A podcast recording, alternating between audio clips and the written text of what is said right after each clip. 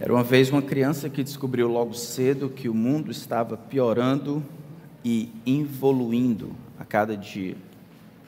Seus pais se separaram, ele não havia saído ainda do jardim da infância, e a figura que havia em seus avós, trabalhando juntos pela criação dos filhos, logo seria ofuscada pela luta da mãe, que teria que trabalhar intensamente para prover para ele e para os seus irmãos. Ele amava o seu pai.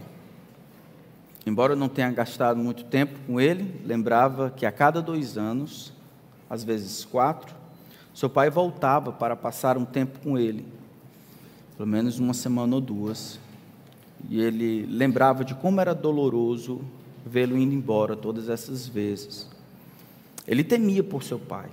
Ele sabia que a vida do seu pai era uma vida difícil de ser seguida, uma vida cheia de perigos e desafios que sua vida não mudasse, ele eventualmente iria receber alguma notícia ruim. Essa história se repetiu muitas vezes durante sua infância e algumas outras vezes durante a adolescência. Aos 15 anos, pouco tempo depois de ter sido encontrado por Cristo, logo depois de ter dado tchau ao Pai, ele começou a sentir dores extremas no abdômen que lhe custaram uma internação nos corredores do IJF. Ele não conseguia andar, ele ficou andando encurvado por uma semana. E aí, depois de terem rodado todos os exames, o médico não encontrou absolutamente nada.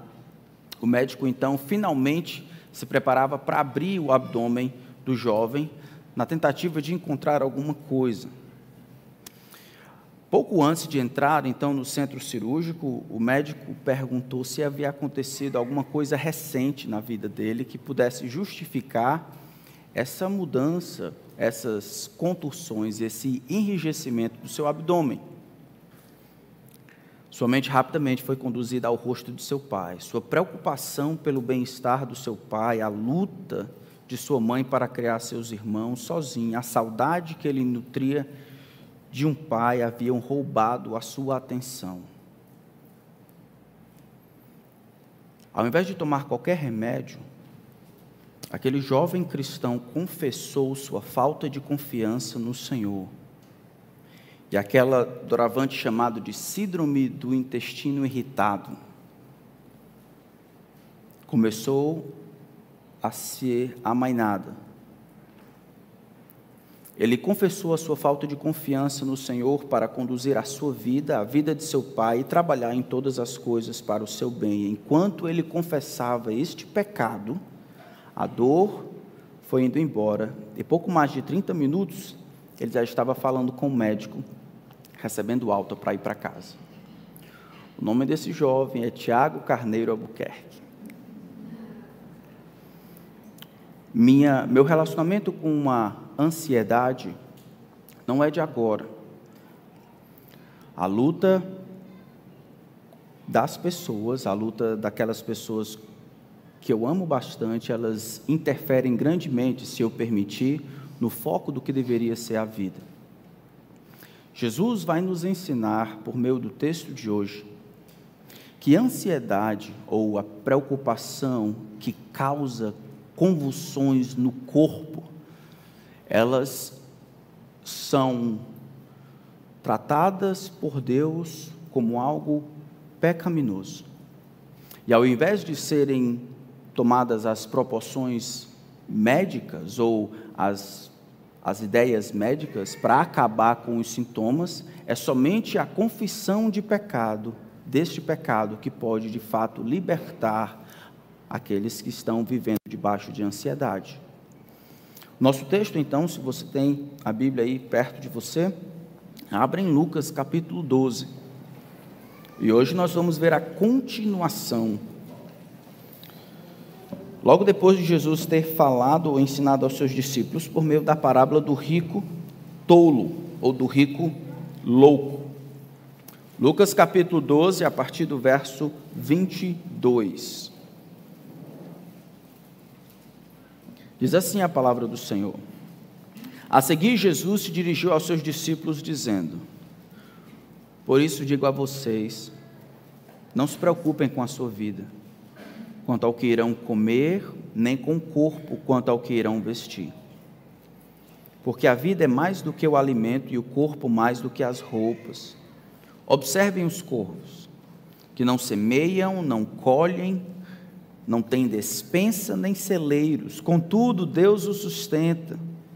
Vocês valem muito mais do que as aves. Quem de vocês, por mais que se preocupe, pode acrescentar um côvado ao curso da sua vida? Portanto, se não podem fazer nada quanto às coisas mínimas, por que se preocupam com as outras? Observem como crescem os lírios, eles não trabalham nem fiam. Eu, porém, afirmo a vocês que nem Salomão, em toda a sua glória, se vestiu como qualquer deles. Ora, se Deus veste assim a erva que hoje está no campo e amanhã é lançado no forno, muito mais fará por vocês, homens de pequena fé.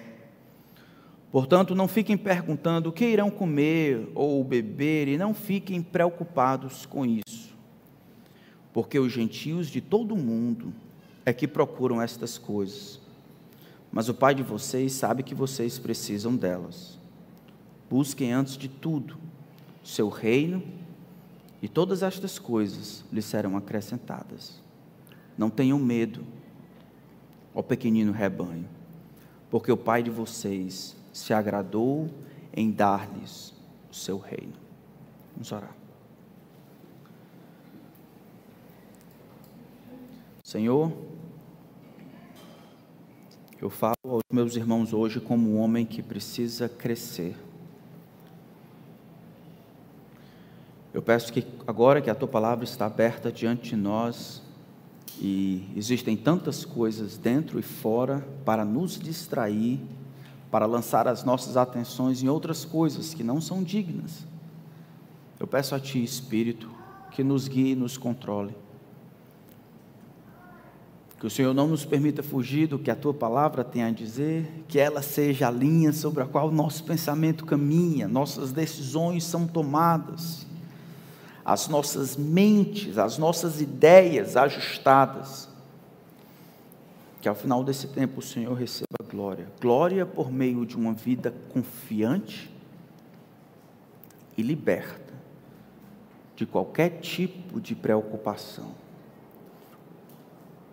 Uma vida que glorifica a Ti por buscar com todas as forças o avanço do Teu reino e a Sua justiça. Em nome de Cristo. Amém. Se vocês lembraram bem, capítulo 12, foi exatamente aquele texto, no versículo 13 em diante, que Jesus ele está explicando sobre como não agir em relação com as riquezas. Qualquer acúmulo de riquezas e não ser rico para com Deus, no versículo 21 vai dizer, isso é loucura. E essa é uma das palavras mais fortes do Novo Testamento. Seu tolo, seu louco, como você vive como se não houvesse de fato eternidade, como você acumula para si tesouros e não é rico para com Deus. O homem, depois de ter recebido toda aquela aquele dinheiro extra, aquela oferta, disse consigo mesmo: Alma, tens em depósito muitos bens para muitos anos. A sua satisfação, o senso de manutenção da vida, o senso de segurança trazido por causa do acúmulo dos riquezas, o havia enganado. À noite ele escuta a voz: Seu louco, hoje te pedirão a alma, e o que tens preparado para quem será? Jesus então disse por meio desta parábola, dessa história, o que não fazer, em outras palavras, não sejam loucos como esse homem. Nem por um minuto acreditem que a estabilidade e a manutenção da vida, ela é consequência do acúmulo das coisas que se tem, de uma vida fit, fitness, ou do dinheiro que se tem para pagar um bom plano de saúde. A vida, a manutenção da vida é um presente de Deus, que a quem quer controla e mantém, e a quem não quer simplesmente despede. Agora Jesus vai mostrar como nós deveríamos viver. Não como esse tolo, mas gastando todas as nossas energias na promoção do reino, para Deus e não para isso. Antes de dar algumas razões, a partir do versículo 22, porque a ansiedade tem que ser entendida, compreendida como pecado e assim confessada, ao invés de ser consultada e tomada e tratada como ansiolítico, Jesus começa no versículo 22 dirigindo-se aos seus discípulos e ele começa: É por isso que eu digo a vocês, por causa da loucura que existe no coração de cada homem, eu digo a vocês: não andem ansiosos, não se preocupem com a vida a maneira como Jesus inicia a sua fala é talvez uma introdução para todo o texto.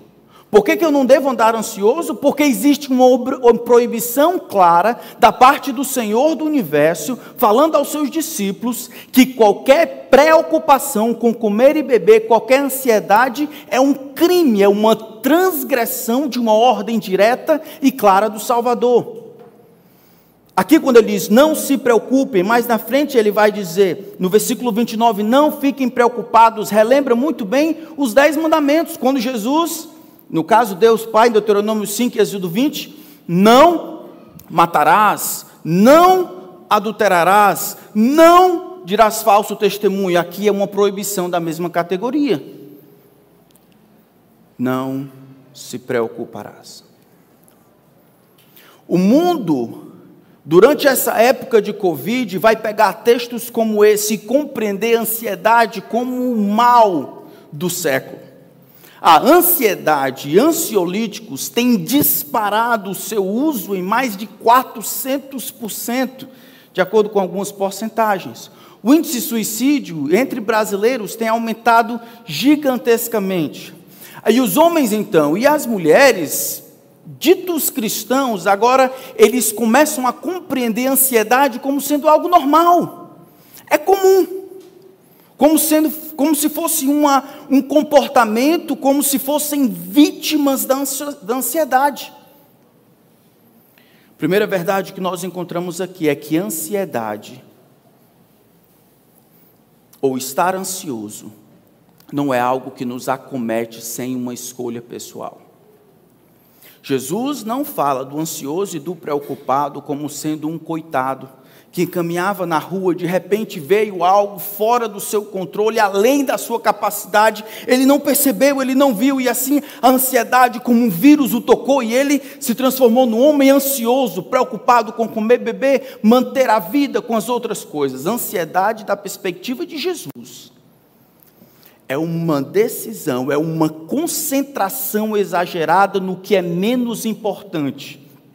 É um preocupar-se menos com o que é mais importante. É uma concentração exagerada, fruto de medo, fruto de loucura, fruto de má teologia, de achar que a vida e a manutenção da vida depende de mim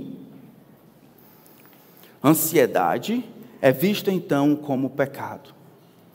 Ninguém é vítima de ansiedade aqui. Assim como eu não era vítima quando estava quando o meu corpo estava respondendo. A mente pensava errado e quando o coração ou quando a alma não pensa direito, o corpo padece. Eu não estou falando daqueles sintomas normais, de, de, daquela concentração exacerbada em coisas que são inverdades, produtos do que o mundo tem a dizer, ou, ou impressões do meu próprio coração e não da palavra de Deus, aquelas, aqueles espasmos que o meu corpo dá em resposta ao que eu penso errado. Talvez exista até remédio para isso. Mas estou pensando naquele início de refletir de maneira errada a respeito da realidade, não pautar a minha interpretação da realidade do que está acontecendo, conforme Deus tem dito, do que é real para Ele, do que é real para o mundo, do que é real para mim. Ao invés de querer ouvir o que Deus tem a dizer, as informações que vêm da palavra de Deus, eu decido acreditar numa realidade que eu mesmo crio e eu me alimento e construo um outro mundo com base no que eu quero o corpo não aguenta isso. É daí que surgem as taquicardias, a suadeira, os infartos, a queda de cabelo, a queda das unhas, a insônia. Esses são, no entanto, podem ser sintomas. Jesus, no entanto, fala de ansiedade para os seus discípulos, não como algo que simplesmente acontece, como um crescimento do cabelo, mas como uma decisão deliberada de alguém em pensar errado a respeito de Deus, de si, do mundo e do reino. Ninguém então é vítima da sociedade, da ansiedade. Ansiedade é o superlativo da preocupação. Ansiedade é a decisão de concentrar-se demais com o que vale de menos, ou preocupar-se de menos com o que vale demais. O resumo dessa passagem, Jesus diz: Não se preocupem ou andem ansiosos, porque você não tem uma ideia real do que custa a manutenção da vida. Além do mais, o tempo investido em preocupar-se, em manter-se ansioso, é um tempo perdido. Por último, não andem ansiosos, porque a ansiedade vai drenar a energia de vocês e impedir que vocês dediquem-se à busca do reino. Nós não andamos ansiosos, irmãos, porque Deus tem nos proibido de andarmos preocupados. E aí ele, como normalmente faz, vai nos dar algumas razões a mais. Olha o versículo 22. Por isso digo a vocês: não se preocupem com a sua vida, quanto ao que irão comer, nem com o corpo, quanto ao que irão vestir. A razão, porque a vida é mais do que o alimento e o corpo mais do que as roupas. Primeira verdade, ou a primeira razão porque a gente não deve andar ansioso, além de ser pecado ou uma transgressão clara e direta ao mandamento de Deus, é que a vida é mais do que comer e beber. O que, que Jesus está pensando aqui? Ele diz: não andem ansiosos quanto ao que comer e beber. É a maneira mais básica de ver a vida em termos de manutenção. Lembra do homem, quando ele, o rico louco, quando ele ganha aquela bolada, ele diz: Alma, tens em depósito muitos bens para muitos anos, come, bebe, regala-te, ou seja, tem agora a tua segurança estabelecida e mantida por meio de muitos números, muitas condições de manter a vida comendo, bebendo e fazendo festa. Jesus vai dizer: não se preocupem, não andem ansiosos, porque com essa questão de comer e beber, porque vocês nem sabem. Mas a vida, de fato, a manutenção da vida vai muito além do que o que você come, o que você bebe. Isso de alguma forma relembra o que Deus já havia ensinado para Israel em Deuteronômio. Ele diz no capítulo 6: Olha, eu deixei você passar fome no deserto. Eu te sustentei com o maná, ou seja, eu providenciei para você. E eu deixei você no desespero, sabe para quê? Para que você chegasse à compreensão que o homem não vive só de. Ele vive de quê? De toda palavra que procede da boca de Deus. Era isso que pairava na mente de Jesus. Transforma essas pedras em pães. Não, porque está escrito. O homem não vive só de pão. O homem vive de toda palavra que procede da boca de Deus. A manutenção da vida, manter-se vivo, vai muito além do que você come ou do que você bebe. Essa foi a loucura do rico louco. Porque ele linkou o que ele tinha com a manutenção da sua vida. Agora eu não posso morrer. Por quê? Porque eu tenho muito. Eu tenho tudo coberto, todos os planos A, B, C e D. Não tem como me pegar aqui. Eu tenho dinheiro, eu tenho condições, eu tenho tudo resolvido aqui. Não tem como eu morrer. Algumas pessoas então vão morrer de barriga cheia, enquanto outras pessoas, tendo pouco, permanecerão vivos. Você consegue resolver isso? Então, concentrar-se de maneira demasiada em comer e beber, usar todos os esforços e a sua energia só para comer e beber, como se isso fosse tudo e como se com isso você se mantivesse vivo, definindo a vida de uma maneira bestial, sem propósito, de maneira animalesca, como se a vida da imagem e semelhança de Deus pudesse ser concentrada em comer e beber. É loucura. É o resquício do rico louco. Me diga, irmão, o que preocupa você? A ideia da palavra ansioso ou estar preocupado, ela carrega consigo a ideia de preocupação. Preocupar ou se, ou se ocupar de maneira prévia. Mas nesse texto aqui, preocupar-se ou andar ansioso tem a ideia de distração. Deus criou você para quê? Para a sua glória. E você tem uma missão, talvez uma atitude que resume tudo. Você deve buscar o reino e a sua justiça. Isso é o que Deus lhe deu para fazer. Com a vida que Deus lhe deu, busque o reino e a sua justiça, com tudo que você tem. Mas então, nos várias dificuldades da vida, na luta por ganhar o pão, por trabalhar duro para manter o seu trabalho, para chegar cedo, para honrar os seus compromissos, tudo isso tem a sua validade. No entanto, com o passar do tempo, aquilo que é necessário começa a tomar e drenar a sua energia. O reino está aqui, mas agora você tem aquela conta, o seu trabalho, tem o seu pai, a sua mãe, tem o coronavírus, tem, tem o governo, tem todas essas coisas. E aí você esquece o reino, e agora aquilo que é o seu maior medo, ou o seu maior engano de que você pode se controlar, agora controla você. E você vive, medita, luta, se esforça, não para com o reino, mas para comer e beber, para ganhar dinheiro, para cuidar do seu pai, da sua mãe, do seu filho, para resolver os problemas ecológicos do mundo. Jesus vai dizer: não se preocupem com isso, não. Não deixem que isso drene a sua energia, porque a vida é mais do que isso. Eu entendo quando os animais acordam pela manhã e a única coisa que eles procuram é comer e beber. Eles vivem sem propósito, mas vocês? É isso que vocês querem? Comer durante o dia? A vida é para isso? Para encher a barriga? É isso? Então, aquela mentalidade de que eu estou trabalhando duro, mantendo o meu emprego, me esforçando, e aí eu penso nos meus familiares, mas eu paro aí.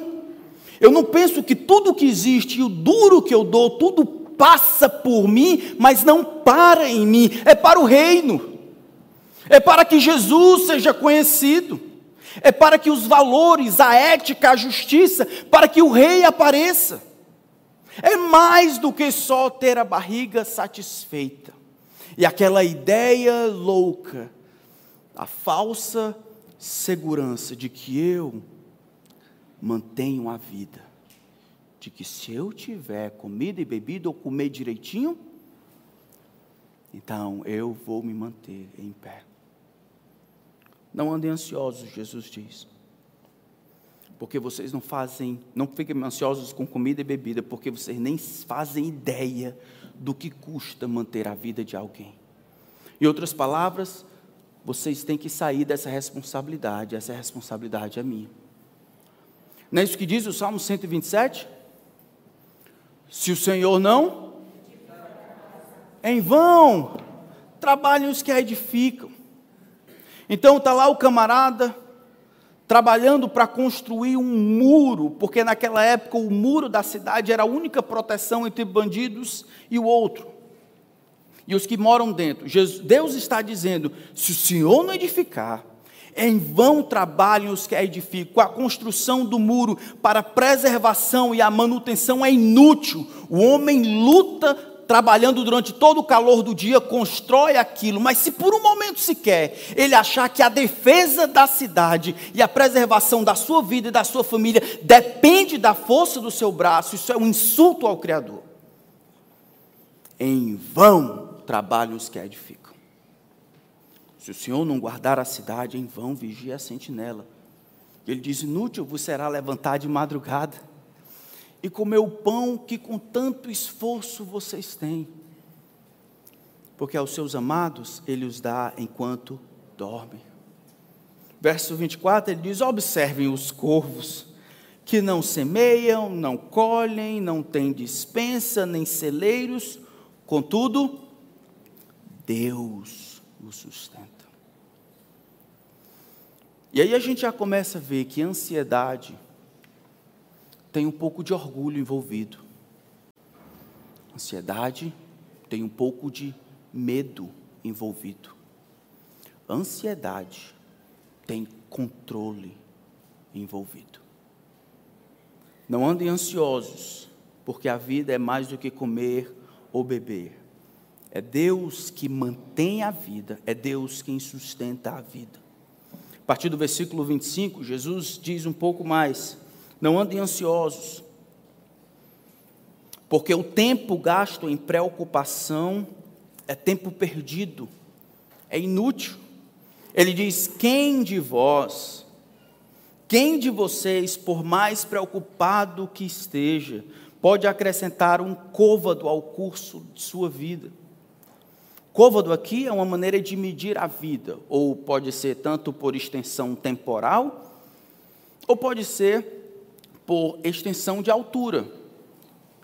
Nada dessas coisas, nem a altura, nem a extensão do tempo, é, é, é consequência do esforço em preocupar-se. Jesus está dizendo é que a realidade que existe, existe independente de você, não é o esforço que você faz em manter-se preocupado, não é Quanto mais preocupado você está, mais as coisas vão melhorar. A preocupação só traz as lutas de amanhã para o presente, mas nunca as soluções. Jesus está dizendo: é inútil não importa quanto, não importa se der assoadeira, não importa se der tremedeira, não importa, não importa. Por mais forte que sejam os seus tremores e as suas dores causadas pela ansiedade e a preocupação exagerada com o seu problema, ele não resolve-se por si mesmo. Existem realidades outras que independem de você e você precisa aceitar o seu lugar. Ele diz: Observem como crescem os lírios, eles não trabalham nem firmem, eu, porém, vos afirmo que nem Salomão, em toda a sua glória, se vestiu como qualquer um deles. Aqui ele está dizendo a habilidade que Deus tem de fazer as coisas acontecerem independentes da sua ajuda. Nem Salomão se vestiu como qualquer deles. Nem Salomão, em toda a sua glória, fez aquilo que Deus sozinho sem a sua ajuda, foi capaz de fazer. Parece que o texto aqui começa a revelar o link que existe entre ansiedade e medo. Verso 32, por exemplo, é assim que ele termina: Não tenham medo. Não tenham medo.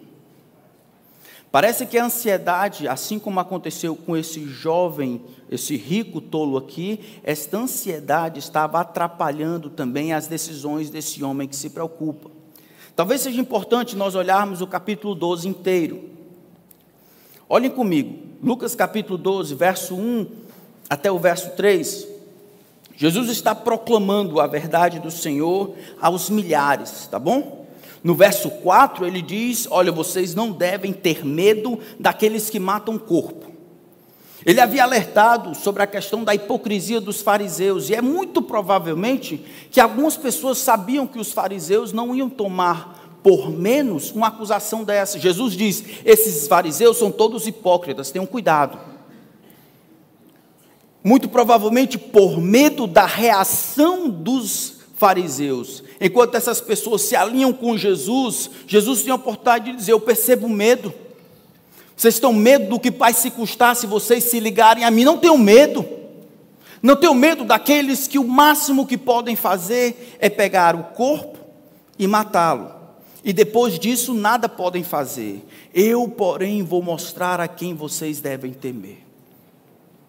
E aqui Jesus é absoluto: temam aquele que depois de matar tem poder para lançar no inferno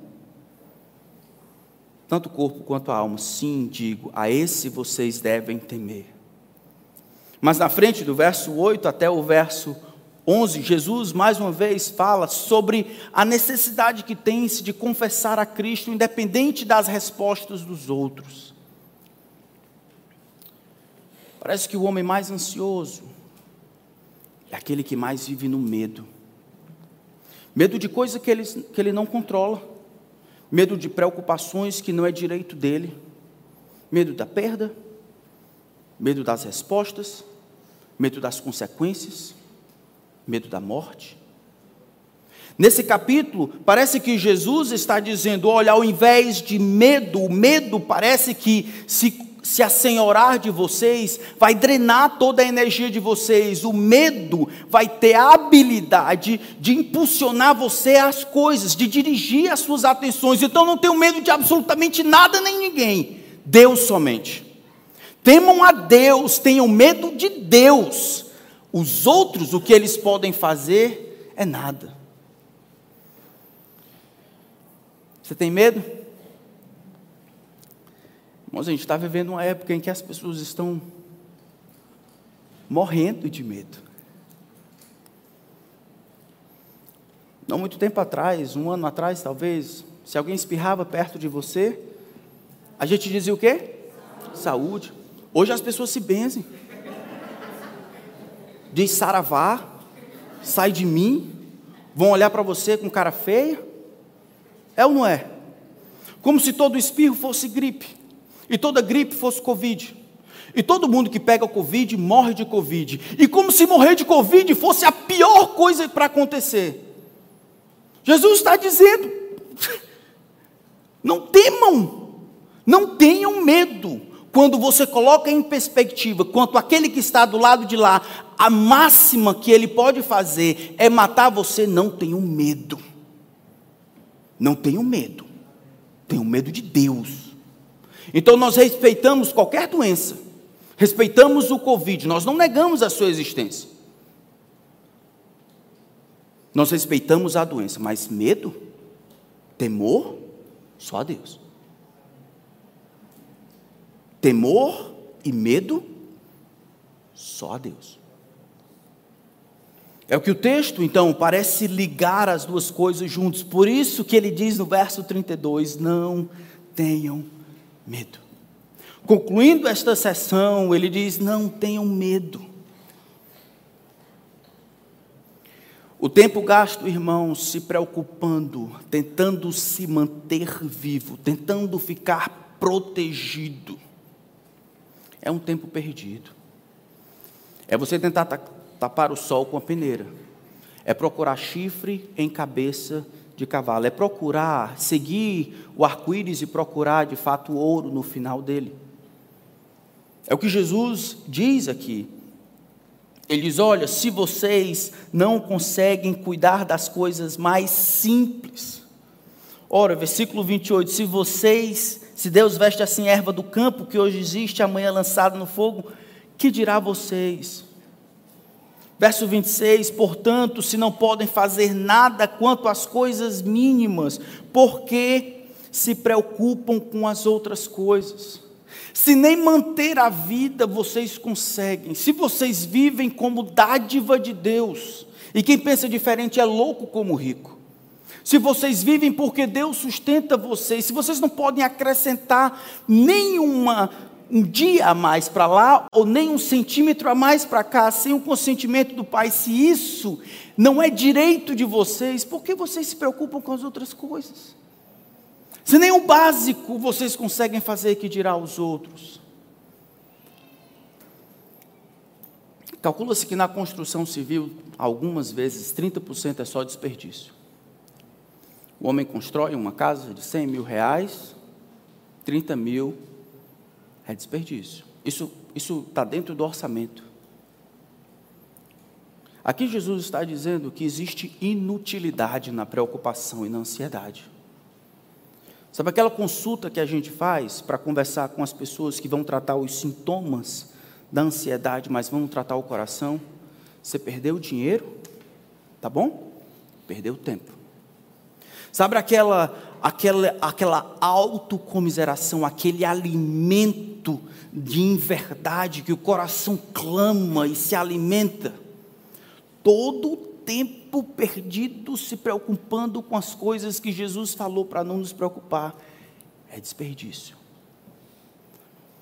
Quanto tempo, irmãos, a gente tem desperdiçado? Hã? Quantas tardes desperdiçadas, a conversas desperdiçadas, quantas consultas desperdiçadas, quanto dinheiro desperdiçado, tentando encontrar a solução para problemas espirituais em outras coisas. A cura para a ansiedade aqui é você reconhecer quem você é. Você não consegue se manter vivo, não consegue se ajudar, você não consegue mudar a realidade? Você não consegue resolver ou ter a palavra final em nada? A sua responsabilidade é confiar no Deus que pode. Confiar no Deus que faz as coisas acontecerem. É o que ele vai dizer mais na frente. A partir do versículo 27, ele diz: Não andem ansiosos. Primeiro, ele diz: Não andem ansiosos, porque a vida é mais do que comer e beber. Isso é, se manter vivo demanda muito mais do que comer e beber. Existe propósito, existe outras coisas que você nem consegue dar conta. Segundo lugar, ele diz: não andem ansiosos, porque o tempo gasto em preocupação é inútil. Não melhora, não resolve, não muda. É um desperdício de tempo, de dinheiro e qualquer coisa que você coloque aí.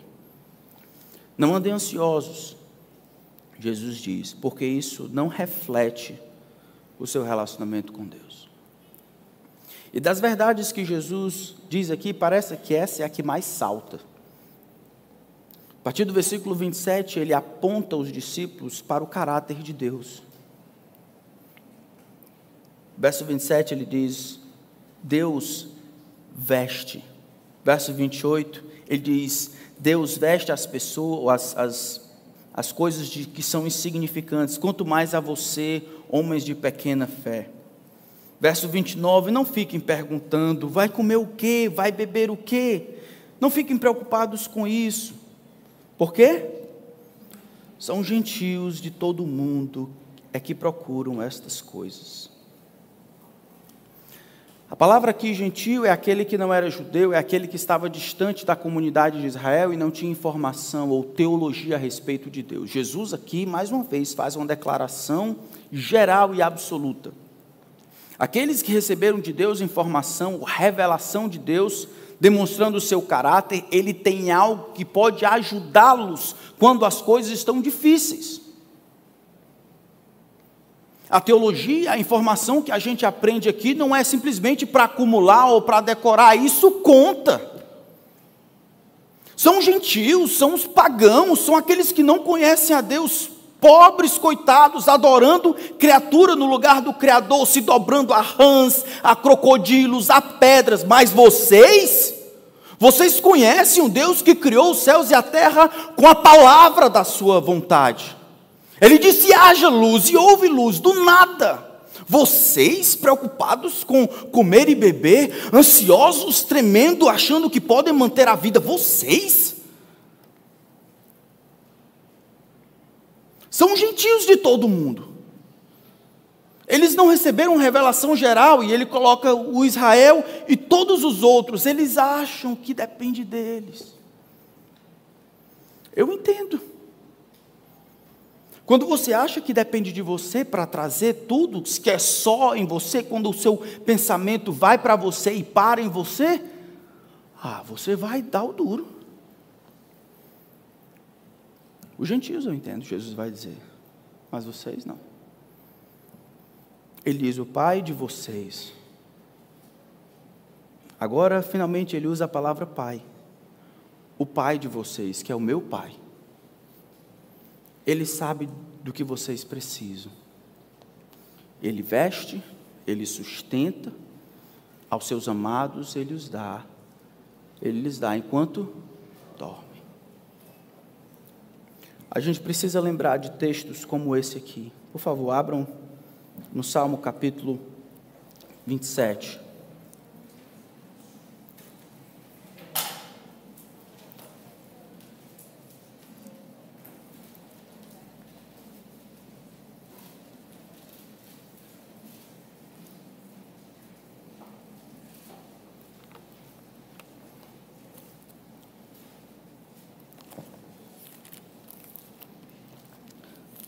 Salmo 27. O texto começa assim, verso 1: O Senhor é a minha luz e a minha salvação. De quem terei medo? O Senhor é a fortaleza da minha vida. A quem temerei? Mas o Senhor está falando aí de Davi. Davi é um camarada que ele não viveu durante a época do corona. Por isso que ele diz isso. Ele não viveu numa cidade como Fortaleza, que foi considerada a sétima capital mais perigosa do mundo. Por isso. Queria saber se ele dizia isso passando pelo Bom Jardim às 12 da manhã. Queria ver se ele iria cantar: O Senhor é minha luz quando está tudo breu. Olha o que diz o verso 2: Quando malfeitores me sobrevêm para me destruir, meus opressores e inimigos, ele é que tropeçam e caem ainda que um exército se acampe contra mim, não se atemorizará o meu coração, e se estourar contra a minha guerra, ainda assim terei confiança. Ele teve as suas batalhas, irmãos, lutou contra o seu próprio filho que procurava tirar a sua própria vida, contra desonestos, falsos, correu fugido injustamente do seu mestre, do seu senhor Saul. Ele lutou em batalhas quando a cavalaria do outro lado fazia o chão tremer. Era um homem experimentado em perigo. O problema é que a gente sempre acha que a justificativa para o medo está no medo que eu encontro. A justificativa para o medo que eu sinto é no tamanho do terror que vem sobre mim. Davi começava com Deus. O Senhor é a minha luz, é a minha salvação. Se o Senhor é a minha luz, é a minha salvação, eu vou ter medo de quem? O Senhor, o Senhor, Yahweh é a fortaleza da minha vida. A quem temerei? A teologia, irmãos, aquilo que nós sabemos a respeito de Deus precisa ajudar a nossa vida. Portanto, se vocês têm vivido uma vida de ansiedade, com medo de várias coisas, eu imploro a você que confesse o seu pecado, que se arrependa, que lembre a sua própria alma: o Senhor está comigo, como poderoso guerreiro, a quem tenho eu no céu senão a ti? O Senhor é a fortaleza da minha salvação e a minha herança para sempre. O Senhor está comigo, o Senhor é a minha luz, eu vou ter medo de quê? O medo, irmãos, nada mais é do que aquela disposição que nós temos, aquela, aquela reação natural contra coisas que nós não conhecemos ou coisas que nós não sabemos. Esse medo aqui é aquele medo sem pressa, é aquele medo pensado. Em outras palavras, se você está de noite na cozinha, comendo escondido, e a sua esposa chega e diz: Peguei. Eu entendo que você vai ter medo. Eu entendo.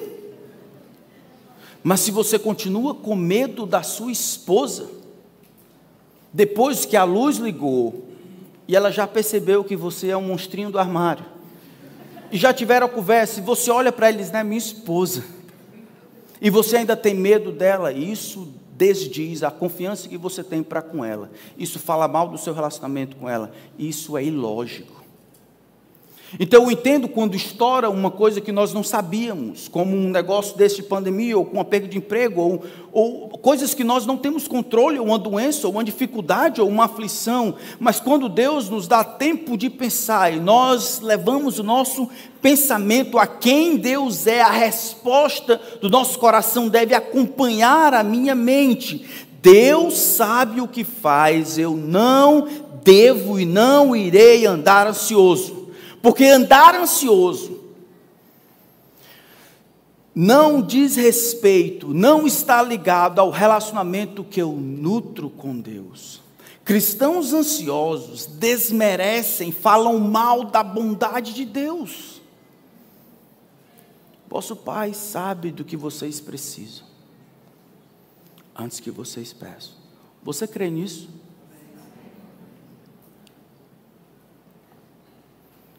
Você crê nisso? Você não deve andar ansioso ou preocupado, porque Deus sabe o que você precisa. Você acorda cedo, você pega no batente, você trabalha duro, nunca achando que é seu. Trabalhe como se tudo dependesse de você, sabendo, na verdade, que tudo depende de Deus. Reconheça aquele que lhe dá força, ele que lhe dá sustento. E quando as coisas não forem direitos, não tenha medo. Não tenha medo. Ainda que um exército se acampe, não tenha medo da reação dos outros, não tenha medo da resposta. Tema a Deus. Deus é o único que pode matar o corpo e fazer ainda com que a alma pereça no inferno. É para isso que eu quero chamar a atenção daqueles que estão aqui que talvez não, não decidiram seguir a Cristo e acham que o maior problema, a única coisa que querem fazer é, é escapar do Covid. Eu não quero que você pegue Covid. Mas eu quero dizer para vocês que existem muitos outros males que isso que está acontecendo pode distrair você. O maior mal do mundo não é o vírus, não é o Covid, o presidente, o maior mal do mundo se chama pecado. É o pecado que modifica as nossas estruturas que deveriam ser dadas para Deus, que, que burla a nossa intenção, os nossos desejos que deveriam ser dados para Deus, que empurra a nossa cabeça nessa desgraça de mundo, achando que a gente vive e morre como cachorro, que a vida se resume a comer e beber. É para isso que Jesus, Cristo, filho de Maria, filho de José, veio para quitar a dívida dos pecadores, para que os pecadores tivessem propósito para essa vida e para outra.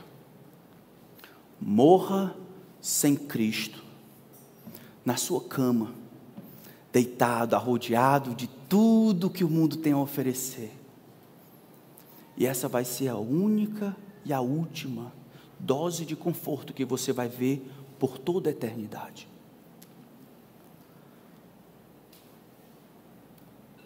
Aqueles que morrem sem Cristo, eles passam para a eternidade sem ver nenhum resultado ou nenhuma disposição graciosa de Deus, nunca mais morra com Cristo, de Covid ou sem Covid.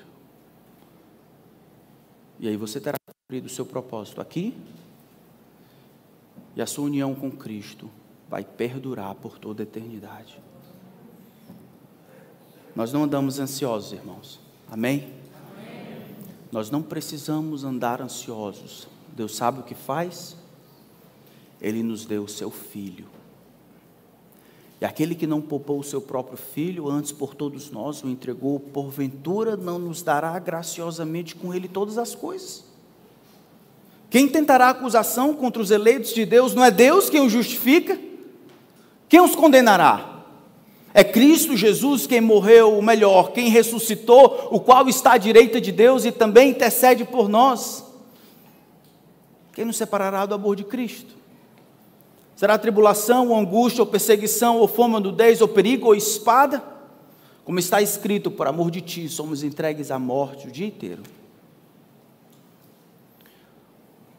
Estou bem certo de que nem morte, nem vida, nem anjos, nem principados, nem as coisas do presente, nem do porvir, nem poderes, nem altura, nem qualquer outra criatura poderá separar-nos do amor de Deus que está em Cristo Jesus, nosso Senhor. Então, graças a Deus que nos dá a vitória sobre a ansiedade e sobre tudo. Amém? Amém? Vamos orar.